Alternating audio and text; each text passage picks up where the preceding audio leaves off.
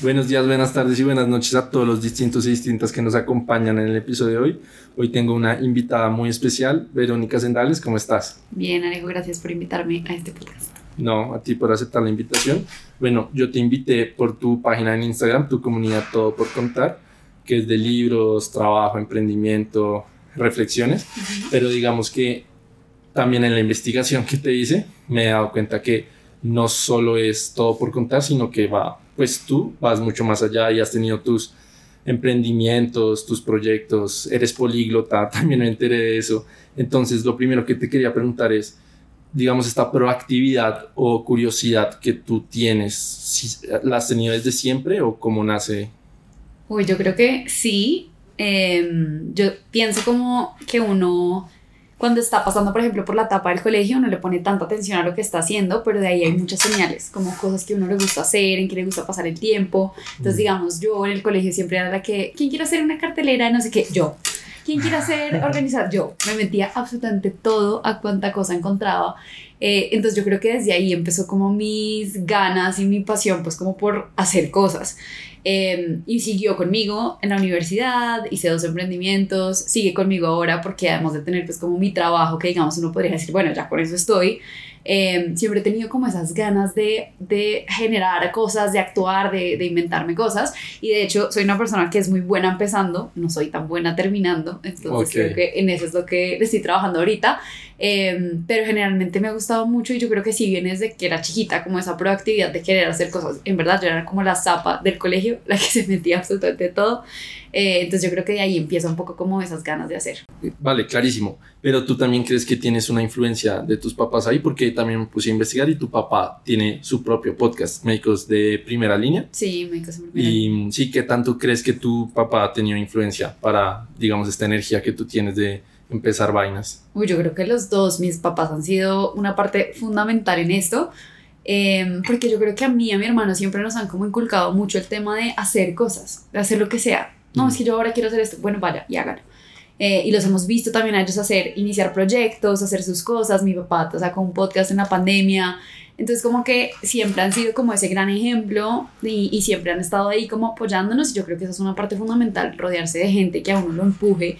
Y pues algunos seremos afortunados de que sean nuestros papás, otros les toca probablemente buscar un poquito más, pero yo creo que esa influencia ha sido total. Y desde, desde el principio, desde que éramos chiquitos, yo creo que ellos, eso es algo que ellos pues, se enorgullecen y dicen como chévere, y si conocías a mi hermano es igualito, o sea, él también es como que quiero empezar esto, quiero hacer esto, entonces como que los dos somos medio hiperactivos eh, y sí creo que hay muchísima influencia de nuestros papás ahí metidas.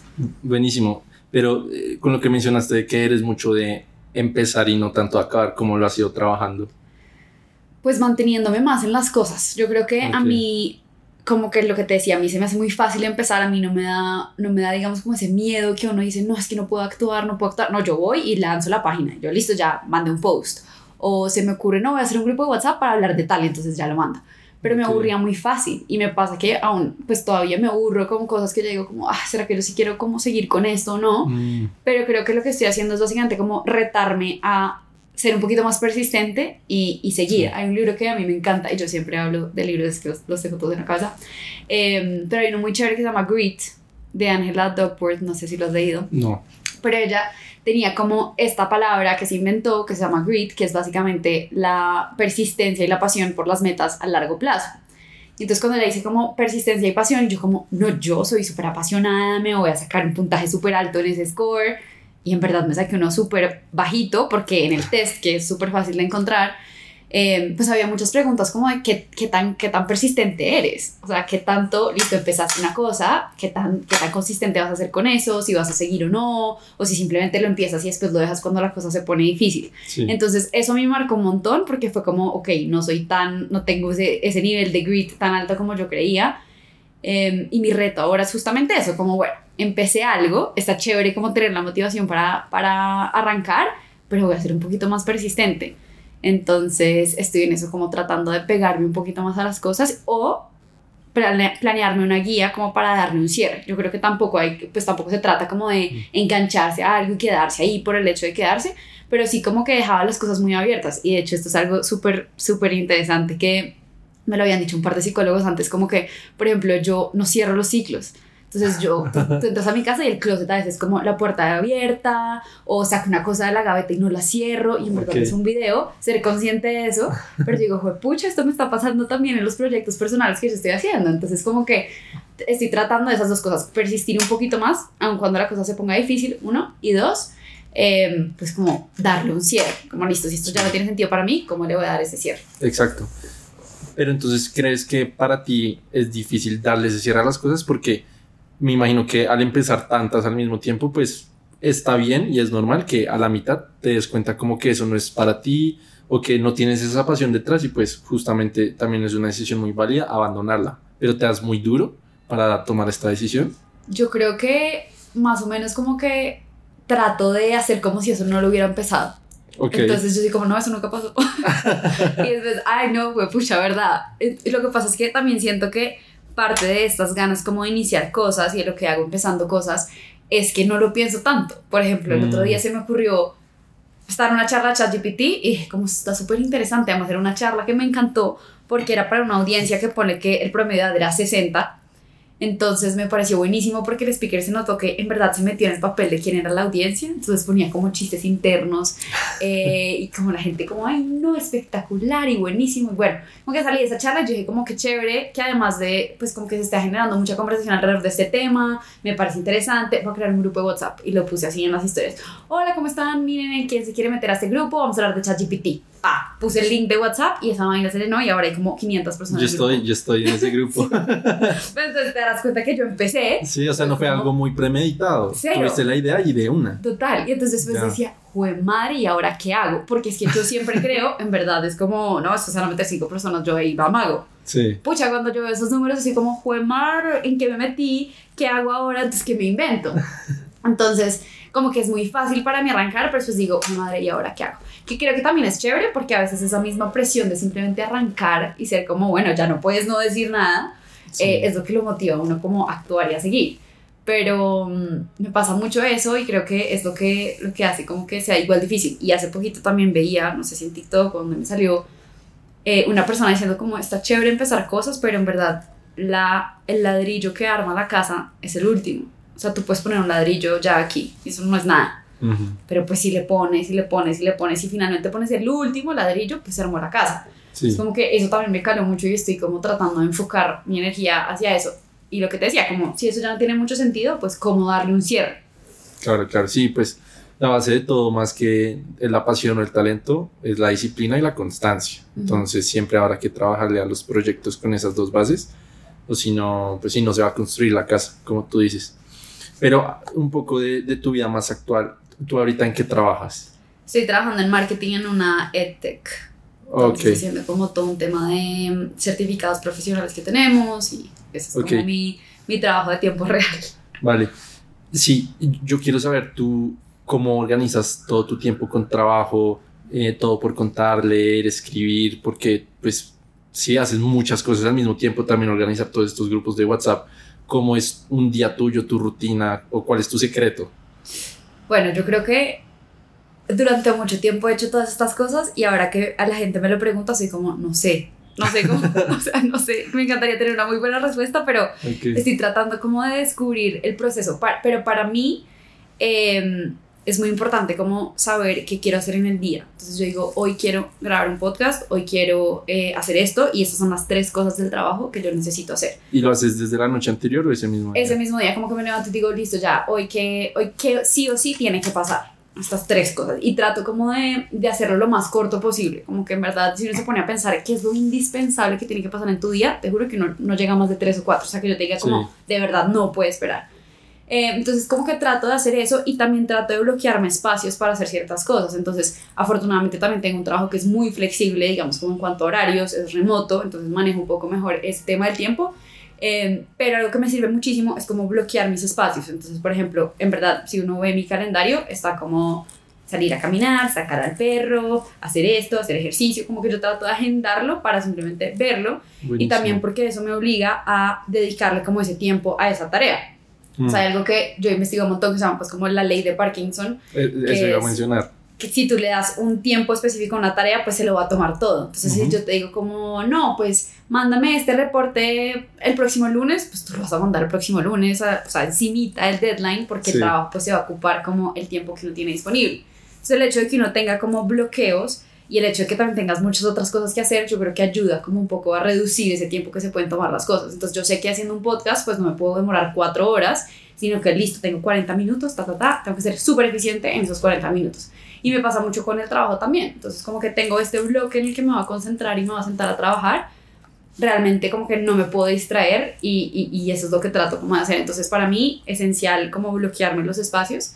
Hay una nueva rutina que yo estoy empezando a hacer últimamente y es como, pero esto, esto no, todavía no es un hábito para mí, Okay. em, que es como que yo también me empecé a cuestionar mucho, por ejemplo, me leí el libro El Club de las 5 de la mañana, no sé si lo has leído, Sí, sí, sí.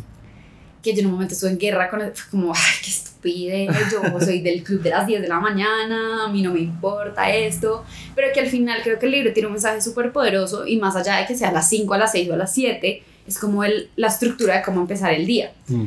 Eh, entonces ahorita estoy tratando de meterle cosas nuevas a la rutina que nunca hacía, como por ejemplo levantarme antes de las 6 de la mañana, pero es netamente porque ya no me alcanza el día para lo que quiero hacer.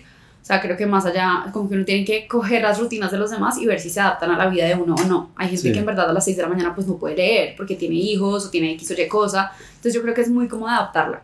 Pero volviendo como a lo que estoy tratando ahora es levantarme de lunes a viernes antes de las 6 de la mañana, tratar de hacer eso. Eh, hacer ejercicio por lo menos cuatro veces a la semana, que el ejercicio para mí era algo que yo saqué completamente de mi vida, que sentía que tenía mucho trabajo, tenía muchas cosas y era como, no tengo tiempo para eso, que Mm. ahora en verdad digo como, uy, es difícil porque, porque pienso que sí es de las cosas que, que a uno pues le suman a la vida Sí. y, y cambia como el estado mental. Hay días que yo me levanto y es como, Totalmente. "Ugh, qué mamera, no quiero empezar el día, qué horror, y es como, bueno, ya voy a ir al gimnasio. Entonces cuando uno sale es como que, ok, bueno, pues ya qué, o sea, ya empecé, ya me Sí, moví, uno, uno ya. empieza el día muy bien. Exacto. De, de hecho, yo tengo tres pilares como en mi vida y es dormir bien, comer bien y hacer ejercicios. O sea, si me falta una de esas tres, yo estoy de mal humor o me siento mal, Sí, pero siento que en- en los colegios incluso deberían como aumentar eh, la visión de la importancia del ejercicio, porque uno ve educación física y es como, sí, trotar dos horas a la semana o jugar fútbol, pero uno sale ya a la vida real y como el ejercicio mejora la vida de uno, es que incluso es un antidepresivo. sí, de acuerdo. Pero yo creo que lo que, lo que cuesta el ejercicio también, o en mi caso personal, en un momento como que me obsesioné con el tema del ejercicio simplemente por ser más flaca. Y porque Sí. yo creo que hay algo que con mis amigas siempre decimos como, para mí, el, o sea, si tú quieres saber qué, qué hay en tu inconsciente, métete a tu algoritmo.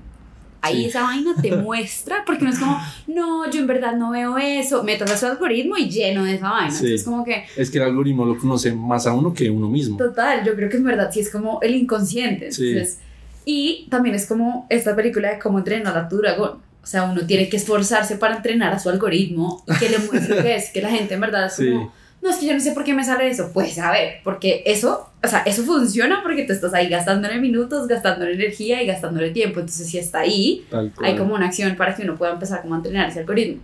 Y a mí durante mucho tiempo como que me levantaba y empezaba a ver como puros cuerpos de viejas, como puras modelos y bikini y yo no, no, yo porque no puedo tener el cuerpo así, qué mamera. Entonces yo le cogí como mucho raya al ejercicio en un punto porque yo solo quería hacer ejercicio por estar más flaca y por ser como todas las vías que yo veía en mi algoritmo. Que además fue un, un hábito que creo que fue muy nocivo, como que levantarse y ver esos mundos perfectos y esas vías perfectas es como Sí, Oh, em- empieza uno el día como sintiéndose menos. Entonces, mi perspectiva del ejercicio cambió completamente y fue como, pues sí, probablemente sea más flaca si hago mucho y si hago, pues eso ya como que no es tan importante. Pero, pero ¿cómo logró cambiar por el libro? No, yo creo que fue porque como que, Si uno se da cuenta que en las redes sociales, pues el 90% del cuerpo son mentira y tienen buena luz. sí, Y, y No, y como que yo siento- yo siento que me rodeé mucho más como de gente que me empezó a hablar de las ventajas del ejercicio como desde el punto de vista de salud mental. Sí. O sea, que la gente era como, vale huevo, vale huevo, si, si, si tu cuerpo sigue viendo igual, o sea, eso no, no importa. Pero pues vaya y vea los, como los efectos que tiene estar simplemente como haciendo una actividad y como que es, es, es químico. Sí, Es como que casi que es ciencia los efectos que tiene. Entonces, no sé si hubo como algo muy específico que cambió o como un punto en el que yo dijera como acá sea, que no es una acción específica, sino como rodearme de gente y decir como, bueno, ¿saben qué? Lo voy a probar. O sea, voy a ir al gimnasio pues para sentirme mejor, no para verme mejor. Mm. Em, y pues bueno, hasta el momento ha funcionado. Todavía creo que hay un largo trabajo pues de volverlo realmente un hábito, pero pues creo que va en camino. Em, leer, otra cosa que hago sí o sí todos los días, todas las mañanas, pero últimamente si estoy como con más temas pues lo dejo para la noche, pero para mí el tema de la lectura es de todos los días. O sea, sagrado, así no tengas ganas. Así no tenga ganas. Y de hecho, casi siempre tengo ganas. Ok, sí, es, como que, a veces es como, uy, quiero un libro. ¿Que te inculcaron desde pequeña o lo tomaste ya grande? Yo creo que en mi casa siempre vi muchos libros. Mis papás son médicos y son súper estudiosos también. Em, pero el tema como de hacerlo como un hábito es más bien reciente. O sea, yo creo que yo trataba de como leer y en el colegio y la cosa, pero, pero creo que es más bien un hábito reciente, incluso como de la pandemia, em, que ya lo cogí y lo volví un hábito en mi vida. Ok, ok, buenísimo. Pero bueno, em, ya hablando otro, otra vez un poco más de tu trabajo, sé que, digamos, estás en una empresa de Estados Unidos. ¿Tú cómo ves esa diferencia de cultura de trabajo entre Estados Unidos y Colombia? O sea, ¿le sientes mucha diferencia? Uy, sí, yo creo que es bastante la diferencia y le agregaría como un factor extra que es el tema remoto.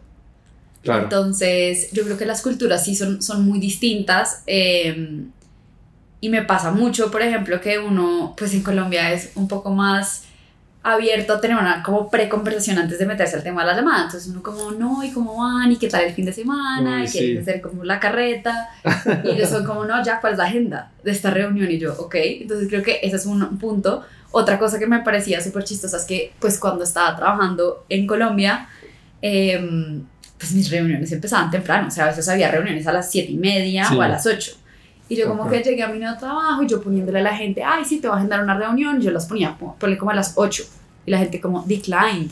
O sea, me declinan las llamadas. Y yo como, ay, pero ¿qué pasa? No, pues es que esa hora nadie está trabajando. Ellos como que la, la más temprano es a las 9 y si la pueden evitar, mejor. Mm. Entonces yo creo que hay también como una diferencia en eso. Em, y otras muy positivas también, como por ejemplo el tema del feedback. Yo creo que las compañías también, como con esta visión más gringa, están, uno, muchísimo más organizadas como en procesos de dar retroalimentación y dos, son mucho más directos de cómo lo dan, porque ellos como que tienen en la cabeza este chip de que así es como vamos a crecer todos. Yo pienso que a veces acá, aunque es más como una perspectiva de una sola empresa, que es una que he trabajado antes de estar en esta, eh, creo que es un poco más como de de, ay, no, Alejo, es que tú eres tan chévere, mira todo lo guau, y bueno, de pronto pues mejoraron esto, pero poquito, o sea, tranquilo, como que no le damos el valor al feedback que se merece, y yo creo que eso es una diferencia cultural enorme. Em, entonces sí siento que es muy distinto, y lo que te decía, como el otro factor de que sea remoto, es aún más complicado. Y yo creo que yo empecé en esta empresa en julio del 2020. O sea, en verdad esto era el acabose, como que no había vacunas, no había nada, uno no sabía qué era el COVID, uno se lavaba las manos 48 veces, creía que eso estaba en el aire en cada milímetro que caminaba.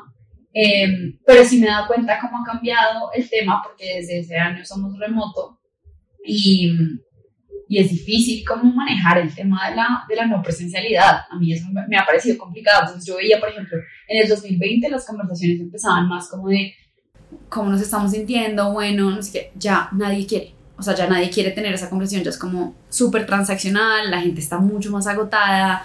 Entonces siento que es un gran reto trabajar en una cultura 100% remota. Yo creo que eso todavía no está tan inventado.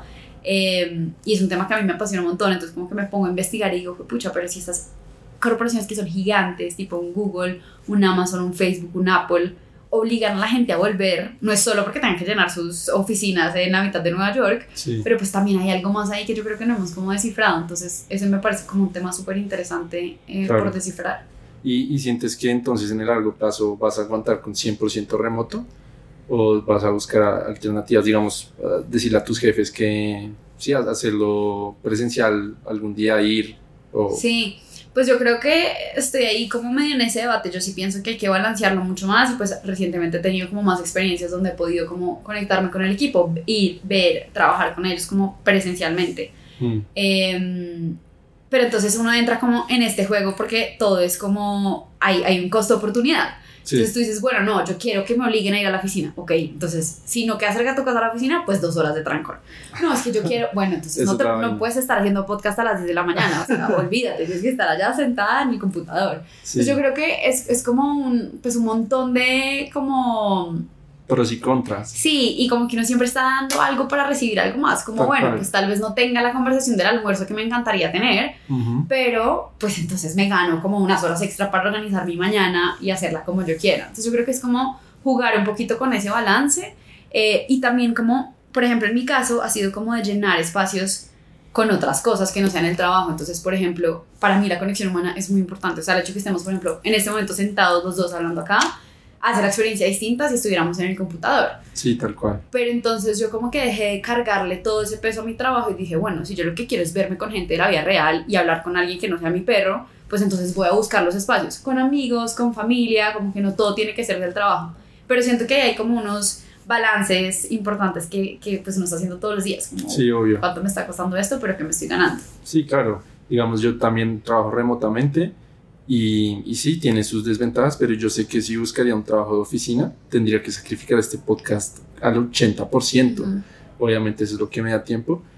Y, y, también lo de la conexión humana para mí es vital. Digamos que he tenido algunas oportunidades de hacer podcast por videollamada, por Zoom, pero al menos por ahora, pues las declino porque en verdad tener esta interacción humana de tú a tú, siento que la conversación se desenvuelve mucho mejor.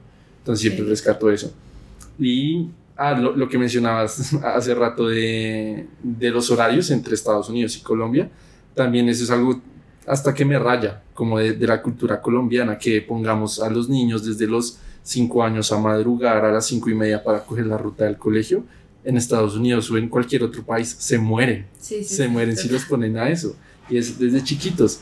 Total. Y yo creo que también tiene que ver cómo, cómo están organizadas las ciudades. Es que, por ejemplo, mm. tú ves un martes en una ciudad europea, los amigos están tomando cola a las 10 de la noche, un martes. Mm. O sea, es como, vamos a comer a las 9, cerveza hasta las 10, y nos dormimos para las 12 y el día empieza a las 10 de la mañana. Acá si tú vas a un restaurante, pues una cervecería, un martes a las 9 de la noche, habrá dos personas y ya. Entonces creo que también es como se organiza todo, ¿no? O sea, como que uno al final necesita que los ecosistemas y que las cosas alrededor pues como que se adapten para tener esos estilos de vida, porque yo digo, me encantaría ir a comer un martes a las 10 de la noche, pero pues ¿quién va a ir conmigo? Los lugares están cerrados. Entonces creo que tiene mucho que ver como con, con el entorno. Eh, he hecho un poco las paces con eso porque también entiendo como que hay diferentes ritmos de vida, pero pues... Tal cual. creo que también es un poco nuestra cultura colombiana está muy enfocada, y creo que la, la gringa también es muy así, es como muy enfocada que de lunes a viernes tú no tienes vida. O sea, tu vida es el trabajo y punto. Entonces, por ejemplo, uno viendo la cultura europea, ellos no son así. O sea, ellos tienen vida de lunes a domingo, punto. Es como, no me importa que quiera comer miércoles a las 10 de la noche, camine, vamos. Como que es esta concepción de, de, del cliché de vivir, trabajar para trabajar o trabajar para vivir eh, pero yo creo que eso es algo que nuestra cultura no, no, no, apropia tanto, como que en verdad si te pones a pensar para uno, el fin de semana es el único, son los únicos momentos que uno tiene vida. Sí. Eh, y creo que es algo que también me he cuestionado muchísimo en los últimos meses, como de mi identidad no puede estar ligada al trabajo, netamente. Yo necesito también tener espacios de creación, de lo que sea que me guste hacer, si me gustaría echarme un parque y ver las estrellas, pues como hacerlo y meterlo en la rutina como también de la semana eso que dices de, de, la cultura, no, de la identidad del trabajo con uno es muy importante porque incluso, digamos, las personas que toman su hobby o transforman su hobby en el trabajo, como los músicos, los actores, sobre todo el sector del entretenimiento, caen, pues tienen el peligro de, de no tener estos espacios de ocio, porque, digamos, el músico que disfrutaba mucho hacer música y ahora eso es su trabajo, eso es lo que tienen que hacer para comer, ya le puede coger hasta fastidio a componer, a tocar guitarra, lo que sea que tenga que hacer, si no encuentra como una actividad adicional que, que lo disperse un poco de este mismo trabajo. Entonces siempre es encontrar este, lo que tú dices, este sentido de identidad de no todo es el trabajo, no, todo mi no toda mi vida tiene que ser esto, siempre hay que encontrar un balance. Sí, de acuerdo. Y yo creo que también es un poco como el juego de, también, como por ejemplo, mucha gente me ha dicho a mí, pero ¿por qué no te dedicas a todo por contar? Ya renuncia y es lo que te, a ti te apasiona y es lo que a ti te brillan los ojos cuando tú hablas de todo por contar. Entonces ve y métetela, vétesela todo todo por contar y vive de eso. yo creo que también cuando uno está como empezando un nuevo proyecto, un emprendimiento, una idea, una página, lo que sea, también es chévere como no, no tener que cargar a eso el peso de mantenerte económicamente. Y yo creo que ahí hay mucho espacio de creación. O sea, cuando tú le quitas el peso a que algo te mantenga económicamente, tú realmente puedes crear porque tú no estás diciendo, ¿cómo voy a monetizar esta cuenta? No, tú estás diciendo como, hoy quiero hacer un grupo de WhatsApp para hablar de ChatGPT, no me importa. Ya. No, pero es que ¿cómo vas a ganar plata? No, no voy a ganar plata. Voy a ganar propósito, voy a ganar sentido, voy a ganar otro tipo de energía, pero no voy a ganar plata. Entonces, para mí, como que ese hecho de uno tener al principio, cuando está iniciando un proyecto, como esa libertad de no cargarle ese peso, de mantenerlo a uno, es súper importante porque realmente ahí viene la verdadera creatividad. Yo siento que igual monetizar y cuando tú piensas en ya hacer un negocio rentable, sostenible en el largo plazo, igual lo cargas de ese, de ese poder. Entonces ya no puedes hacer un grupo de WhatsApp porque entonces si eso no te va a dar la monetización, entonces tal vez deberías cobrar 5 mil pesos por entrar al grupo. No sé, como que mm. se, se limitan un poco más las opciones y empieza a haber más frustración. Pero eso es una cosa que yo pienso y al, y al otro lado del esquema también está como a veces los proyectos necesitan que uno les dedique su 100% para que crezcan. Entonces es como encontrar ese balance, por lo menos en la etapa como de creación, como quitarle un poquito ese peso y mientras ya arranca y mientras ya hay como una base más sólida, pues uno ya se puede como enfocar más o meterle como su 100% a eso, pero, pero para mí quitarle ese peso a los proyectos que he empezado ha sido pues magnífico. sí, pienso exactamente igual y me encanta lo que dices. Lo mismo con este podcast donde pues yo dependiera económicamente de esto y fuera como una carrera contra el reloj para ver en cuánto puedo ya monetizar esto, sería muy dañino para el proceso creativo porque sería a cada rato en cada entrevista buscando como la cizaña y la viralidad en que te pregunto y sacar el clip más fuera de contexto para que se reviente en TikTok, pues que mm, pues puede funcionar, pero también hay como una vaina ética y que no me gustaría entrar, entonces sí, lo, lo de no tener ese peso de que sea como mi principal fuente, de que sea mi fuente, porque pues esto para monetizar los podcasts es muy, muy demorado, siento que sí aliviana mucho y para el proceso creativo, pues es lo mejor. Sí, yo creo que por eso también es, es uno de los, bueno, otra cosa que yo como que he descubierto últimamente, la gente es, casi todos tenemos un trabajo que es el que paga las cuentas y paga el arriendo y con eso digamos que vivimos financieramente estables, em, pero casi todos tenemos una idea, una, un proyecto, algo que soñamos, o sea, desde quiero hacer galletas en la sala de mi casa porque es que me parece increíble y me da mucho sentido. Entonces, todos tenemos o muchos tenemos como ese sentido propósito, pero en nuestros proyectos matamos esas ideas por el hecho de, pero entonces esto sí me va a dar el salario que me da lo otro, de esto sí voy a poder vivir. Entonces yo creo que si uno se aleja un momento de decir, y, y esto me lo explicó una persona hace poquito que me pareció espectacular, y es como dividir el día en bloques de 8 horas. Entonces tienes 8 horas para dormir, 8 horas para trabajar en tu trabajo, que es el que paga las cuentas, y 8 horas para crear cosas aparte o ocho horas para gastártelas de la manera que quieras, para hacer la actividad que te gusta, hacer los deportes que te gusta, compartir con la gente que quieres.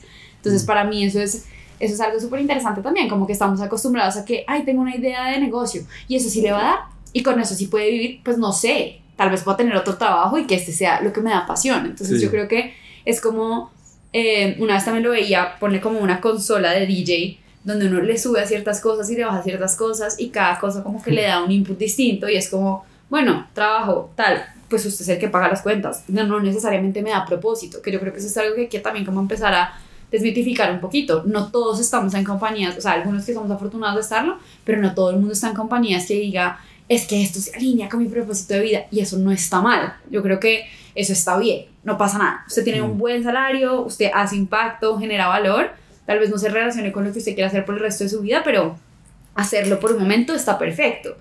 Pero entonces, ¿dónde estoy encontrando el propósito? O sea, yo pienso que hay que como que lo mismo, para mí es como quitarle cargas a las cosas, quitarle el peso, bueno, un trabajo que paga las cuentas y un trabajo que me da propósito, y este no me da nada de plata y este sí, listo, perfecto. Los dos como que viven en ese mundo, em, porque pues al final las dos son necesarias. Sí, sí, sí. Pero yo creo que el error también un poco está en que una sola cosa nos dé absolutamente todo. Sí, totalmente de acuerdo. Y, y, porque este otro trabajo, digamos que uno se crea que si a propósito no pueda dar plata tan rápidamente o no sea tan monetizable, sí siento que por el, no sé, sistema capitalista actual, la sociedad, sí lo tiende a minimizar, pero lo que tú dices, o sea, sí, ¿qué más importante que el propósito? También apoyo que O sea, está bien y es normal que no el trabajo principal de las personas en el 90% de los casos no les dé propósito, no, no se maten por, uy, ya quiero que sea lunes para trabajar en la oficina.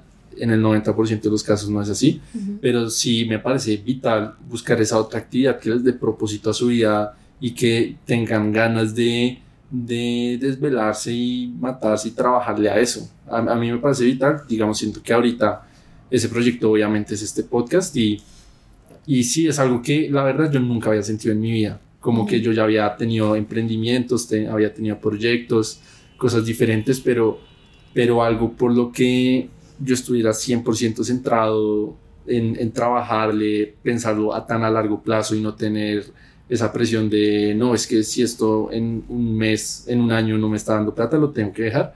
No, simplemente lo voy a trabajar porque es algo que me llena un montón y es, es algo bonito que, que en serio quisiera que todos buscaran y sintieran. Y yo creo que está ahí. O sea, lo que yo te decía, en verdad todos tenemos alguna, como alguna cosita por allá. Sí, pero, pero es que muy, muy, pocos como que dan ese salto o toman esa decisión por pena, por miedo. Yo, yo casi no empiezo esto por pena. Imagínate, o sea, sería el más infeliz por, por una bobada del que dirán de dos personas que se reirán de mí en las redes sociales, que igual yo nunca me enteraré de pronto. O sea, por bobadas uno no empieza las cosas y también es tumbar esa, esos mitos de o sea, uno porque no empieza, listo, por pena, oiga, sí se van a reír dos segundos y después que en verdad va a ser tan infeliz por la opinión de los demás. Sí. Sí. Yo creo que ese es un tema súper importante y para mí también tiene mucho que ver lo que te decía, como que hay muchas cosas internas por las que uno no empezaría un proyecto, como eso, como falta de confianza que uno dice, no, lo voy a hacer pésimo, ya nadie lo va a ver. Em, pero hoy en día hay como tantas plataformas y hay tantas maneras que es incluso no diría que fácil, pero simple empezar. Sí, tal cual. Empezar algo. Y yo creo que está chévere como uno también rodearse de gente que lo apoya a uno seguir esa idea. Entonces, quitarle ese peso de que esto me tiene que mantener y si no me mantiene no lo puedo hacer, en verdad no. Si usted es feliz haciendo galletas y con eso no se gana ni un peso, pues tampoco pierde y quedan cero, pues hágalas. O sea, ¿por qué no? Creo que es como quitarle un poco ese peso. Y lo segundo también que he aprendido con lo de, lo de todo por contar es justamente eso, que todos tenemos algo por contar o sea, todos tenemos algo que darle al mundo. Y uno es como, no, pero es que ¿quién va a oír esto? Alguien, alguien. O sea, en verdad, la mamá de uno. Y si a la mamá de uno le sirve, pues perfecto, ya, ahí está. Entonces creo que hay como que quitarle ese peso. Y yo pienso que las redes sociales también nos han como metido mucho en ese mundo de que todo tiene que ser viral y que, ay, tienes, ¿cuántos followers tienes? ¿Cinco mil? Ay, no, poquitos. Metan a cinco mil personas en un cuarto. Eso es un mundo de gente. Entonces creo que como que perdimos un poco la perspectiva de del impacto, porque hoy en día los números pues parecen ser tan grandes que uno es como que no, pero es que si yo no tengo 100 mil seguidores, pues entonces no soy, no, no le llego a nadie. Totalmente, nos han quitado la sensibilidad y con la percepción de los números. Por ejemplo, con, con, los artistas, ¿no? Entonces un artista que estoy escuchando, vean, ya tiene 100 mil reproducciones. Ah, no, pero o sea, ¿quién lo conoce? Nadie. O sea, 100 mil reproducciones, eso es un montón, pero claro, es que si la vas a comparar con Drake o con Fade o con J Balvin, el que sea, pues es que esos son el top 0.001% de todo el mundo. Pero como uno los tiene tan accesibles y los ve ahí y uno los ve en el escenario y uno puede ir, pues los ve como alcanzables, pero, pero no, es como la excepción, pero, pero, o sea, 100 mil reproducciones, eso es un montón y las redes sociales nos han quitado toda esa sensibilidad. Reproducciones en seguidores, en como el alcance que tiene una persona es, eh, es sí, es terrible como minimizamos todo y, y siempre como que o sea, a ver, está bien que uno siempre quiera ser el mejor, pero no está bien que uno se mate y uno se menosprecie por no serlo hasta ahora. Entonces, porque yo soy un cantante y no tengo los números de J Balvin, creo que eh, soy lo peor y que le debo meter más duro y no estoy feliz con mi proyecto y con mi música, es como, no, o sea, eh, agregarle percepción a tu proyecto, es que es difícil. Sí, yo creo que también es como otro tema de las redes, es la inmediatez. En verdad, si uno una cuenta de 5 millones de seguidores, uno cree que se demoraron un mes en conseguirlos y es como, no. Eso es un tema de, de, mucho trabajo y de mucho tiempo, que es lo que uno a veces no entiendo y a mí me pasa un montón. Yo soy como, pero ¿por qué tuve solo 100 mil views? No, no me gustó. Quiero tener, es como, ya, no, no pasa nada, es como ese interés compuesto aplicado a todo. Sí, tal cual. Eh, pero pienso que también con, con nuestro como afán por querer todo ya, se nos olvida que la gente se ha demorado. De hecho, el otro día vi un post súper bueno de una cuenta que se puso a preguntar a ChatGPT como preguntas súper existenciales. eh, y les, le preguntaron como, ¿por qué trabajo todo el día sin parar y no tengo los resultados que quiero? Y las respuestas de ChatGPT eran como, Oprah Winfrey se demoró 61 años en ser la persona que es. No sé quién cito, se demoró 58 en pegar una sola pinche canción. No sé quién otra persona se demoró 30 y uno es como, ok, uno quiere todo en el más corto plazo posible. Es como, no, pero si no pasa el próximo mes, yo creo que esto ya no es para mí. Tal Entonces, como que también hay que tener mucha más paciencia. cual. Sí, Pero como todo es tan inmediato, o sea, tú das un like y, y ya pasa un segundo, tú mandas algo y ya, ya llegó, como que, no sé, eso pienso que, que tenemos que hacer más las paces con el largo plazo y con, el, con la paciencia. Tal cual, es que ahorita tenemos los receptores de dopamina súper fregados. Ya, ya las redes sociales nos tienen fritos y lo que tú dices ya es un clic y ya recibo todo- toda la gratificación inmediata que yo quiera. Entonces ahora todo lo queremos ya, ya, ya, ya. También los proyectos queremos ser virales en un segundo. eh, creemos que todo se construye en un mes. Es que mm, no hay nada más a- alejado de la realidad todo, digamos, yo, yo lo veo mucho con los futbolistas, sobre todo el caso de Messi, por ejemplo, por ponerte un ejemplo, ellos piensan que por el talento que él emana y cómo se proyecta, piensan que él solo decidió un día levantarse de la cama, empezar a jugar fútbol y ya ser el mejor de la historia. Y pues no ven todos los sacrificios, trabajo duro, todas las fiestas a las que no fue de joven, todas las mañanas que se mató entrenando, cuando, o sea, es, eso no lo ven, piensan que es así, talento natural. Y no, es que hay un montón de trabajo detrás, sea quien sea. Sí, yo creo que eso es algo que tampoco se ve mucho. Em, y es mi visión también ahora, como con todo este tema. Cada vez que veo un perfil de redes sociales es como que chévere, esta persona está mostrando esto de su vida, pero no es lo único. Sí. O sea, detrás hay un montón de cosas más. Entonces pienso que también es como, para mí siempre es en mi cabeza, cada vez que pienso en esto, la foto del iceberg. Que uno ve Mm. una parte muy pequeña y todo lo que hay abajo nadie lo ve. Entonces Sí. para mí es como, ojalá uno fuera más transparente como con su proceso, pero yo también pienso que está bien, como que lo pensaba de, porque uno siempre llega a Instagram con el resultado final de la foto perfecta, de eh, story time de cuando me contrató la mejor marca del mundo y cuántos briefs mandé y no me sirvieron y cuántas solicitudes me ignoraron en la cara, o sea, como que yo pienso que hay que ser un poco más transparentes con el proceso, pero también siento que está bien, sobre todo una red como Instagram que premia tanto como el tema de la estética. Mm. Eh, está bien, pero para mí se volvió eso, como que cada vez que yo veo algo en Instagram digo como, ay, qué chévere, pero esta no es la vida completa de esta persona, esta no es la historia completa. Está bien que solo nos muestre los highlights. Nadie quiere subir un video a Instagram llorando. sí. Pero, pero pues también es como recordarse un poco eso, ¿no? Como que hay más. Sí, o sea, ya es la responsabilidad de uno saber y ser consciente que ese es como el resultado final. Todo el proceso va a ser muy difícil que tú lo veas. Entonces, siempre ten eso en cuenta. Siempre hay una historia detrás, unos sufrimientos, unos sacrificios. No todo es tan fácil como lo puede proyectar Instagram. Total.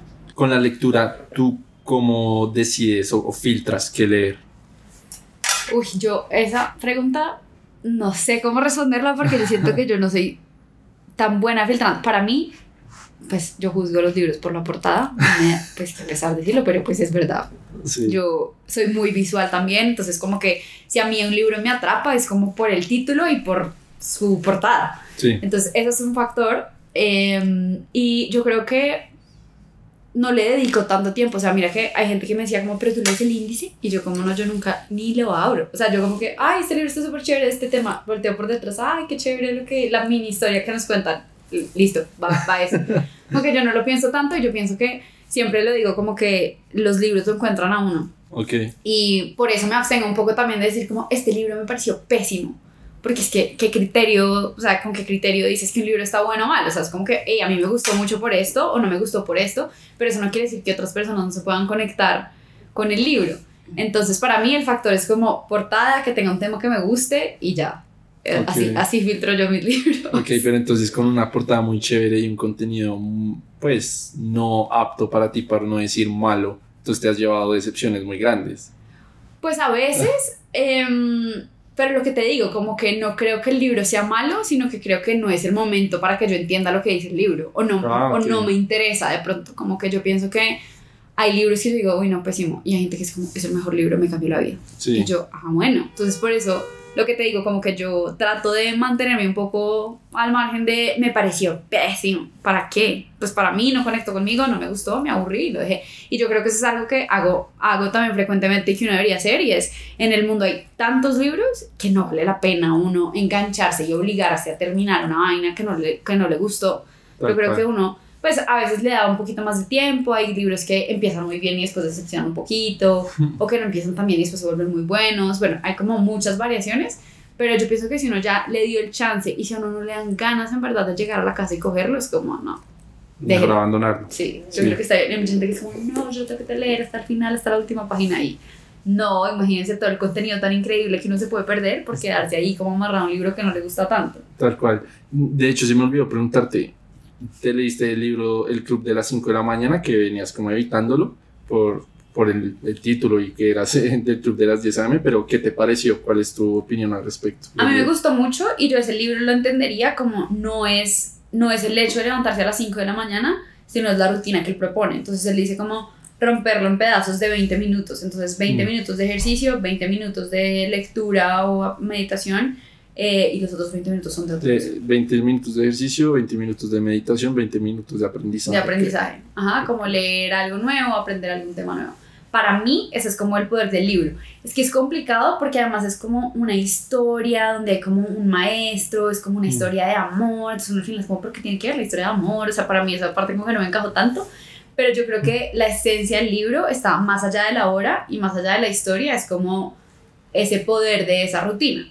Que para algunos puede empezar a las 5 y en verdad para otros puede empezar a las 10. O sea, yo tampoco creo que hay que Sí. satanizar que si no nos levantamos todos a las 5 de la mañana, entonces pues no, somos fracasados. Sí, tal Creo que cual. no, y creo que hay muchos estilos de vida que se adaptan para eso. Bueno, y ya otra vez un poco más de ti. Tú has tenido varios emprendimientos.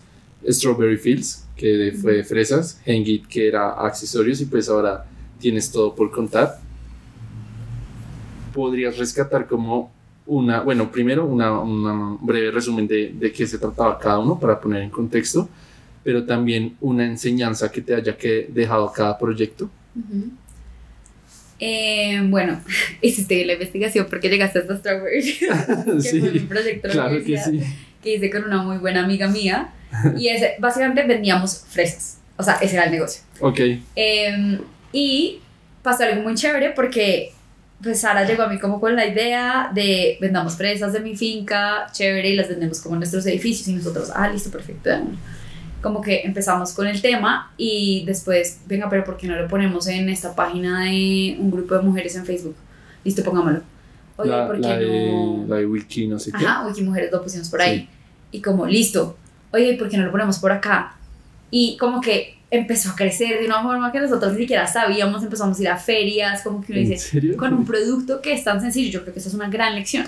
O sea, era un producto muy básico, son fresas. Fresas. O sea, son fresas. Entonces había como dos cosas diferenciales que nosotros le damos a las fresas del supermercado. Y era como, una vez empieza los negocios y tiene la teoría por detrás y uno no se da cuenta que ahí está. Entonces nosotros éramos como, pero bueno, eh, escojamos las fresas para que la gente no le llegue la que está completamente blanca, porque es que eso nadie se va a comer y eso nunca se va a volver rojo. Entonces como que nos sentábamos todos los fines de semana y separábamos las fresas. Entonces ahí ya era como buscar una propuesta de valor diferente y un punto de dolor que era, compro una caja de fresas en el supermercado y me llega a mitad dañada o, o blanca y no me las puedo comer. Entonces yo creo que uno va ahí como hilando muchas cosas. Entonces esa fue una gran lección. Para mí fue impresionante ver como algo tan pequeño y con un producto, sobre todo ahora que estamos metidos como en, tanto tema, en tantos temas de tecnología, que la presión es como necesito hacer un producto digital. No, Sí, o algo nuevo que nadie nunca haya visto. exacto. Y, es uno se olvida de las no. fresas. Pues hay un par de fresas que están por el mundo y ese puede volver en un super negocio. Entonces yo creo que hay, hay un tema súper interesante ahí, como que el producto es importante, pero sobre todo es como qué valor diferencial le vas a dar y pues algo tan sencillo como una fresa o algo tan complicado como un producto de tecnología. Em, ¿Y, y por qué terminó? Porque ahí yo me fui a vivir a, me fui a hacer mi intercambio en, em, en Italia y pues ese era un negocio que sí requería que las personas estuvieran 100% metidas. O sea, en verdad nuestros fines de semana de universidad eran los sábados por la noche llegaban las fresas, nos sentábamos, pesábamos cada caja, las separábamos eh, Pues y el domingo nos dividíamos entre Sara y yo para ir a repartir. Eh, después como que hicimos una mini red ahí de mensajeros urbanos como que nos decían los despachos y bueno, en verdad creció y se volvió un tema súper interesante, pero sí era algo que requería no estar 100% aquí. Y pues eso es algo que ya les digo, no sé si es bueno o malo, pero lo que te decía, para mí, para mí des- des- como despegarme de los proyectos no me cuesta tanto. Ya, sea, para mí es como, pues ya, llego hasta aquí. sí se ya. cumplió el ciclo. Exacto. Ya. Eh, y muchos, muchos aprendizajes también, como el hecho de levantarse, uno trabajar por lo que le gusta, cuando uno está, está creyendo en lo que hace, pues, salir a repartir fresas por todo Bogotá un domingo, no se vuelve, "Ugh, qué mamera, sino como que, ah, bueno, chévere, es la actividad del día. Sí, sí, sí. Entonces ese fue Strawberry Fields. Ok, y con Hangit, ¿con qué te quedas? Eh, uy, ese sí me ha, dado un montón, un montón de enseñanzas porque será ya mucho más estructurado. Eh, pero la primera fue sin duda, sin duda como hay que, hay que salir. Hay que salir con algo, hay- el modelo no va a ser perfecto, la primera versión que uno hace no va a ser perfecta y es como esa frase típica que uno oye en, todos los, en todo el tema de startups, como si tu primer producto no te da pena, te demoraste mucho en sacarlo. Para mí esa fue un ejemplo súper tangible con, con Hangit, porque nosotros empezamos también porque teníamos una idea de, mm, pues la vimos en Italia, todo este tema como de las bandoleras para las carteras, las straps, intercambiables, bla, bla, bla. Eh, y llegamos a Bogotá como a hacer la idea realidad y era súper jodido conseguir el taller, la, la vaina, más no tenemos ni idea de cuero. Entonces creo que Mm. la primera lección es como no tiene que ser perfecto y en verdad ahora vemos la primera, la primera bandolera que hicimos y es como, uy, bueno, esta pudo haber salido un poquito mejor. O sea, esa comparada con la versión número 4 es, un, Sí. es completamente diferente. Pero esa es la primera enseñanza. La segunda era que mucha gente no nos entendía la idea. Entonces mucha gente era como, no, eso no les va a funcionar. Pero ¿por qué no hacen la cartera? O sea, la gente no entendía que lo que queríamos hacer era solamente la bandolera, o sea, la strap para la cartera. No queríamos meternos en el negocio de la cartera. Esa no era la propuesta. La propuesta era, usted vaya, gástese la plata que quiera en la cartera que le guste, pero pues entonces compre las straps de Hangit y las puede combinar y tiene como mil opciones más. Pero mucha gente no entendía. Entonces era como, ahí yo creo que la, la lección más importante fue como aprender a quién oír. No hay que oír a todo Ok. el mundo. O sea, no hay que oír a todo el mundo y creo que eso es algo que yo aprendí con Sí. Hangit también y fue como, pues mucha gente te va a decir, qué pésima idea, no lo hagas, eso está hediondo, eso está horrible. Listo. O sea, hay Mm. que, como que está bien recibir, pero no todo hay que quedarse con eso y no, no, no, no todo eso hay que tomárselo como una acción que uno tiene que hacer. Entonces para mí fue como entender mucho de quién valoro la opinión. Entonces yo tenía como literal una lista corta de gente que decía, si tú me dices esto y yo, tú estás en mi lista corta de gente que yo valoro su opinión, es como listo, ahí probablemente considere tomar una acción con lo que me estás diciendo.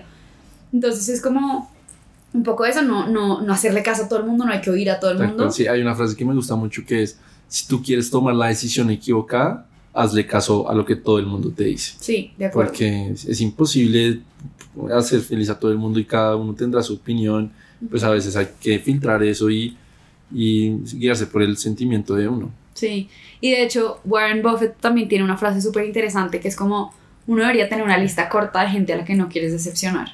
Mm, Eh, y a mí eso me gusta mucho porque es como, sí, no, no le puedo dar gusto a todo el mundo, pero hay cinco personas que en mi vida que yo no quiero decepcionar. sí, obvio. Entonces, así como esa lista fue la que el aprendizaje con Hangit, como hay personas en esta lista que me importa lo que tienen por decir y que lo que me digan lo voy a tomar como un buen feedback, pero el resto pues no importa, pero eso es difícil, o sea, eso Sí. costó igual, eso costó igual porque sobre todo cuando uno se está metiendo en un terreno que no conoce y la gente, no, no vas a vender eso, no, eso no te va a funcionar, uno dice, pucha, ¿será que no? No, y se mete uno en la película, no, esto no me va a funcionar, eso no me va a funcionar, entonces como que un momento, ¿quién no le está diciendo? Si no me funciona, ¿qué es lo por qué puede pasar? Mm, Y si voy y lo hago no me funciona, en verdad sería tan grave. Es como que creo que esa fue una, una gran lección. Y nosotros, digamos, llegamos a, llegamos a Uro en el 2018 con solo bandoleras. O sea, en ese stand solo se vendían las bandoleras. También era un bollo porque la gente creía que eso eran cinturones para poner. Y la gente llegaba y se los ponía y yo era como, Dios mío, no, no tranquila, respira. Eh, entonces era como entender cómo lo íbamos a exhibir y todo. Y la gente nos decía, ustedes no van a recuperar la plata de este stand porque tiene un producto que nadie entiende. Y es un producto que... y cómo, o sea, metan, hagan billeteras y pónganlas ahí, que es con eso pues como que recuperan un poquito de la plata, o métanle carteras, porque es que eso sí la gente lo va a entender. Entonces fue como, no importa, si uno cree en el producto que uno está haciendo, levantamos un stand en buró y nos ganamos también plata adicional del costo, o sea, le ganamos al final el tema. ¿Y cómo lograron que Eh, sí se entendiera el producto? No, pues fue un trabajo como de muchas... Primero, identificamos como la importancia que era tener una foto. Ya. O sea, pusimos dos fotos para que la gente, o sea, literalmente una persona que en ese momento era yo la modelo, eh, como, esto es para la cartera. Y siempre que se acercaba alguien, era lo primero que decíamos, como, hola, mira, ya habías visto esto, mira, tan chévere. Como que yo siempre tenía un producto, por ejemplo, cargado ahí encima, entonces era como fácil de explicar.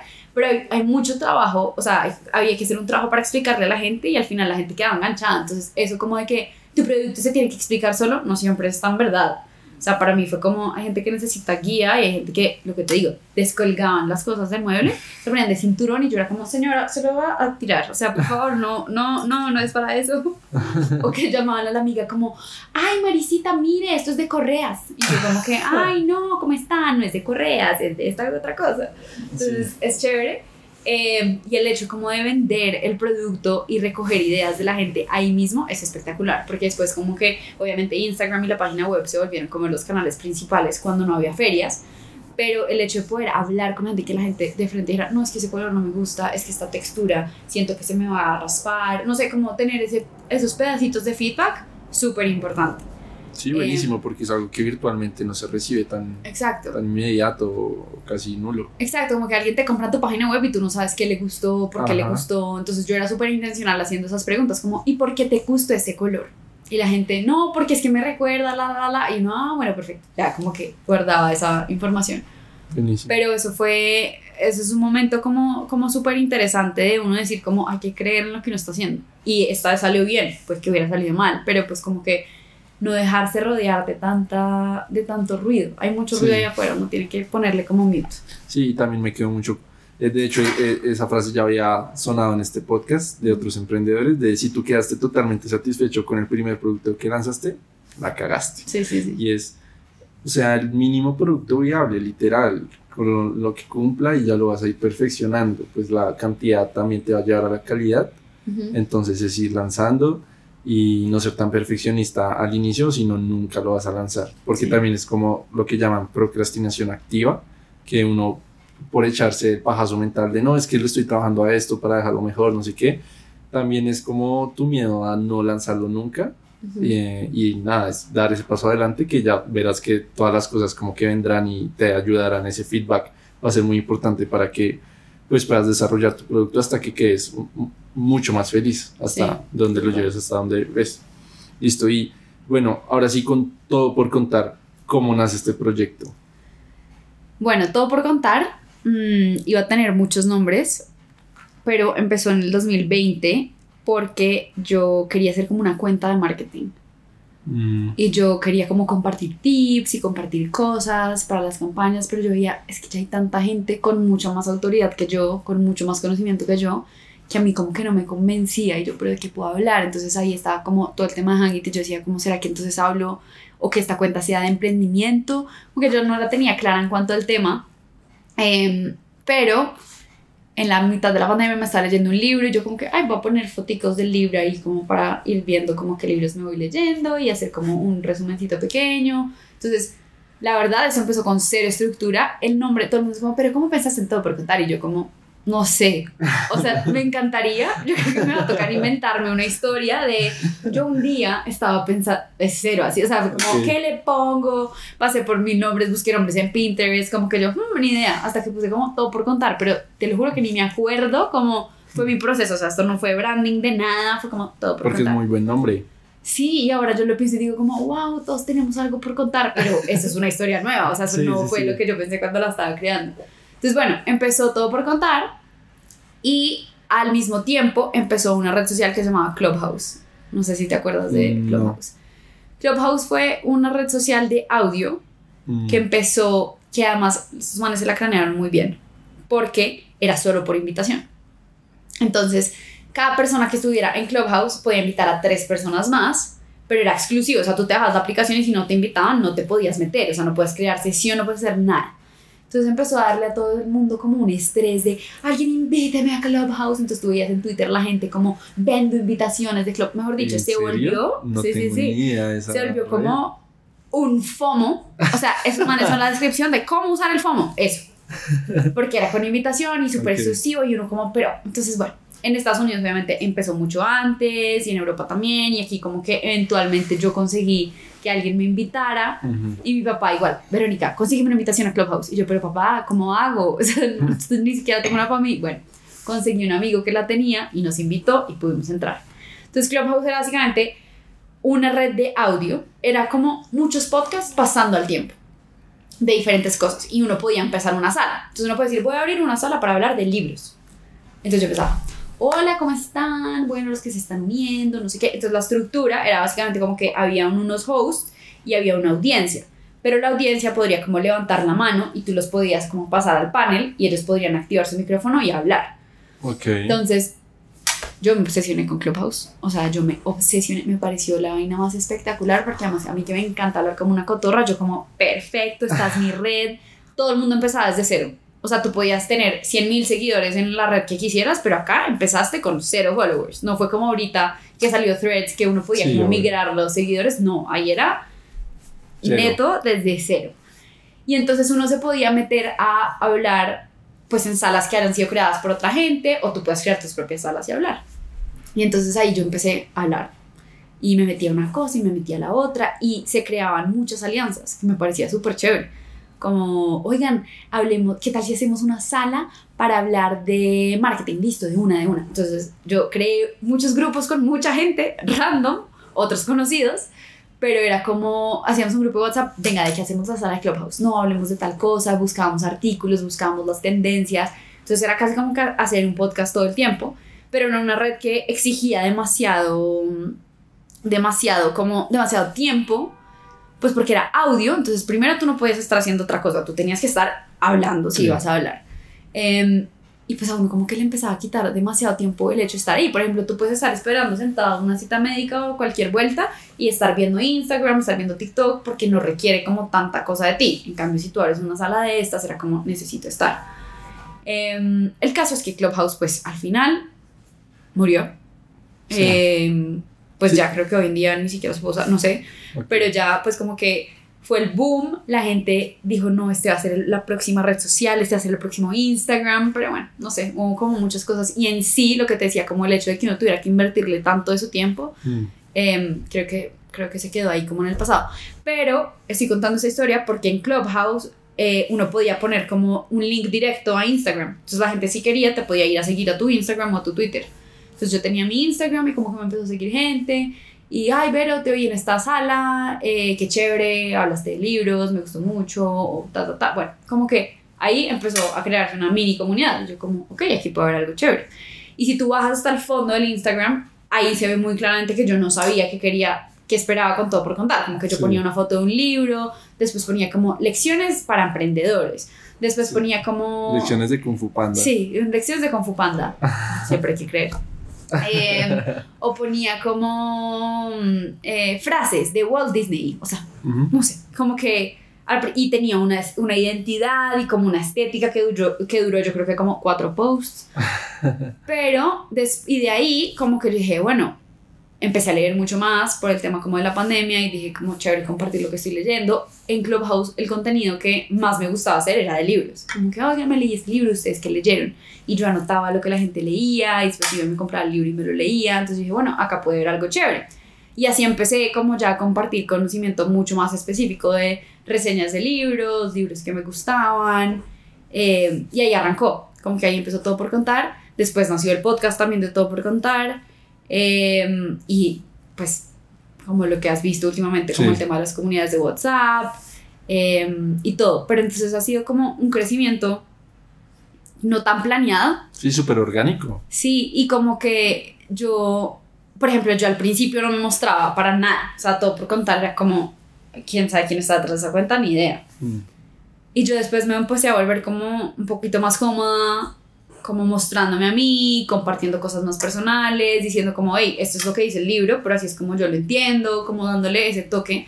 Y ahí fue donde yo sentí que la gente empezó como a conectar más con lo que yo estaba diciendo. Como que es mucho más fácil ver a una persona decirte, hey, me pasó esto o estoy viendo esto, a pues ver una cuenta que tiene un nombre chévere y que no hace como mucho más. Sí, ese factor humano siento que es esencial, siempre le agrega. Sí, y ahí empezó a creer y, y ahí empezó a crecer y lo que yo hago todo por contar es muy poco planeado. O sea, yo creo que es lo que te digo. A mí dicen, ay, no voy a hacer un club de lectura. Bueno, listo, voy a hacer un club de lectura. Yo empecé. Y bueno, y ese fue otro gran como driver del tema todo por contar, que fue como los clubes de lectura, porque yo decía mm. como, chévere leer, pero más chévere como compartirlo con la gente, empezar a comentar. Entonces yo ahí empecé me fui a Telegram, después me di cuenta que Telegram era como medio regular, la gente no, no lo tenía tan claro, me moví a WhatsApp, como que he ido testeando cosas, pero muy como literal, a veces me levanto y es como, voy a hacer esto. Y después digo, ay, pues pucha, no, ya hay 100 personas acá, ¿qué vamos a hacer? Tuve que haber planeado eso mejor, pero bueno, ahí me da como un poquito de, de presión para planearlo. Eh, y así empezó todo por contar y así va. Y, y siento que para mí lo más valioso de todo por contar es justamente lo que empezó así, como los espacios del club de lectura, espacios en los que yo veo todo este tema no como que yo sea la cara de la comunidad, sino como que si yo hago que tú te conectes con alguien que también le interese un tema similar o que te pueda ayudar con otra cosa, ese es como el objetivo. Entonces, por eso para mí es tan importante el tema de los grupos de WhatsApp, el tema de, pues Instagram es muy transaccional, como, o pues muy de aquí para allá. Es como que, oigan, yo les cuento, mm. pero pues nadie más puede ver, o pues hay comentarios, pero la gente no está como enganchada en cambio, el hecho de que yo pueda abrir un grupo de WhatsApp y que la gente pueda, ay, me mandan esa herramienta y el otro yo la tengo y el otro, ay, quiero enseñar esto. Como que para mí ese es el poder de todo por contar. No soy yo. Eventualmente yo puedo incluso desaparecer. Pero como crear una red en la que la gente pueda conectar es como el, el objetivo final. Y creo que ha, ha, surgido así y es un poco mi esencia. No ser tan planeadora y tan metódica en las cosas, sino como ya que ya me lancé, ya vamos para adelante. Buenísimo. Entonces, ¿cómo ves a todo por contar en 5 o 10 años? Uy, no sé. No sé, es una buena pregunta y, y creo que no la tengo tan clara. Sí, no, pues como tú dices, eres de levantarte una mañana a ver que sí. como que no lo tienes tan planeado. Pero para mí es eso, como que en un futuro todo por contar es como ese canal para que la gente se conecte. Un canal más que una cara. Exacto. O sea, al final todo por contar puedo ser yo, puede ser tú un día. Sí. Como, hey, yo tengo, también tengo todo por contar. Ok, ok. Entonces, no la tengo tan, tan clara, me gustaría, o de pronto no, ni, ni me gustaría porque así es mi personalidad, pero siempre es como, ¿cómo proyectas todo por contar? Y yo, no, no, no lo proyecto. Mañana voy a ver qué se me ocurre. El día a día. Sí. Eh, y, es, y es chévere porque también a medida que crece uno quisiera dedicarle más tiempo y más energía, ¿no? O sea, sí hay meses que yo digo como, estoy colgada en los reviews de los libros, ya me he acabado estos libros, quisiera poner el review, quisiera dedicarle más tiempo, pero realmente crear contenido es un tema, pues es de tiempo. Es de tiempo. Y siento que uno es lo mismo como lo que decíamos, como la inmediatez y que todo se ve medio fácil, uno como, ay, tan fácil, pues grábese así con su celular, jodidísimo. O sea, es súper jodido. Pues buenísimo. Eh, Vero, muchas gracias por venir, por aceptar la invitación. No sé si tienes un mensaje final para los distintos y distintas que nos escuchan. Gracias por invitarme a este podcast. Me pareció espectacular esta conversación. Em, nada, yo creo que el mensaje es un poco como esa cosita que tienen por allá que los llama y que les dice como por aquí puede haber algo, ese tema que les interesa, esa actividad que quieren hacer y que todavía no se atreven, quiten el peso y mm. láncense a ver qué pasa. Yo creo que ese consejo como de botarse al agua también hay que replantearlo, pero yo creo que persíganlo al menos, persigan un poquito más ese interés, que todos tenemos algo distinto. Eh, y ese sería como, como mi mensaje final. Persigan eso que los mueve y quítenle el peso de mantenerlos y, y miren hasta dónde llegan. Buenísimo. Pues muchas gracias a todos los distintos y distintas que nos escucharon en el episodio de hoy. Nos vemos en el siguiente. Chao, chao. ¿Listo? Super.